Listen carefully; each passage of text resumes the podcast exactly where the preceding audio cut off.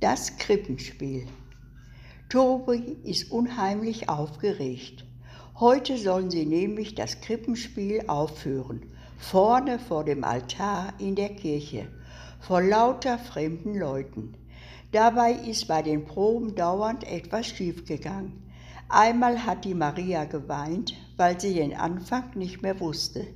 Dann haben die Hirten gedrängelt und gerauft, weil jeder vorne stehen wollte. Die Hirten rauften eigentlich immer.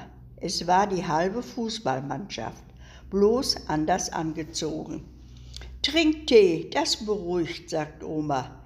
Sie bringt eine dampfende Teekanne. Oma hat für alles einen Tee, für Bauchweh, für Halsweh, für Traurigsein.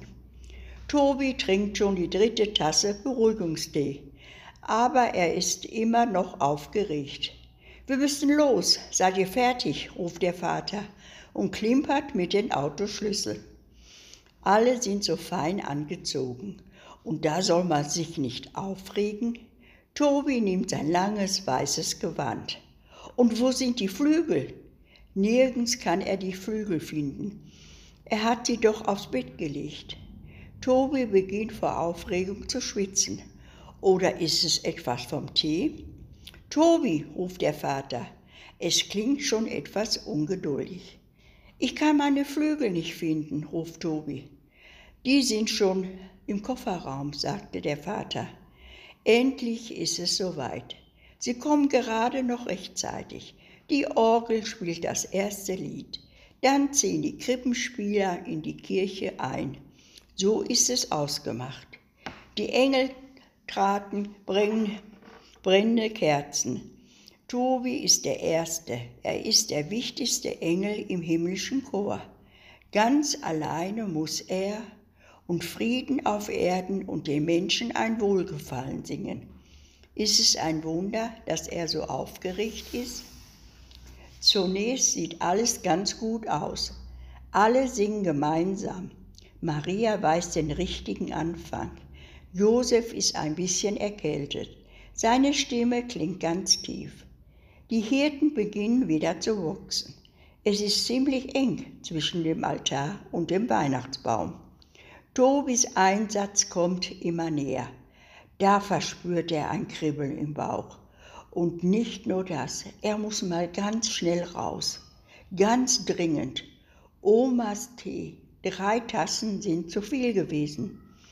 Tobi hört gar nicht mehr richtig hin wenn er sich an der Wand entlang nach draußen schleichen würde. Vielleicht käme er gerade noch rechtzeitig zurück. Aber da stehen dicht gedrängt die Leute, unmöglich durchzukommen. Verzweifelt sieht sich Tobi nach einem Fluchtweg um. Ach, wenn ich doch fliegen könnte, denkt der wichtigste Engel im himmlischen Chor. Ich halte es nicht mehr aus, murmelt er plötzlich entschlossen und will sich davon stehlen. Aber da bekommt er von einem kleinen Engel einen Rippenstoß. Du bist dran, Tobi. Der Einsatz ist zaghaft, aber dann singt Tobi mit fester Stimme. Jetzt ist ihm alles egal. Was ist schon eine nasse Hose im Vergleich zu einer tragenden Rolle im himmlischen Chor? So schön hast du bei den Proben nie gesungen, sagt die Maria hinterher. Aber Tobi hört es kaum. Er drängt zum Ausgang. Nach Hause, schnell, sagt er zu seinem Vater. Als sie im Auto sitzen, schnuppert die Mutter und fragt, Sag mal, was riecht da? Hast du? Tobi nickt. Er sagt, Omas Tee. Drei Tassen. Das beruhigt vielleicht. Da müssen alle lachen und als der wichtigste Engel im himmlischen Chor wieder Tobi heißt und trockene Hosen anhat, lacht er erleichtert mit. Ich weiß, ich habe mich laut.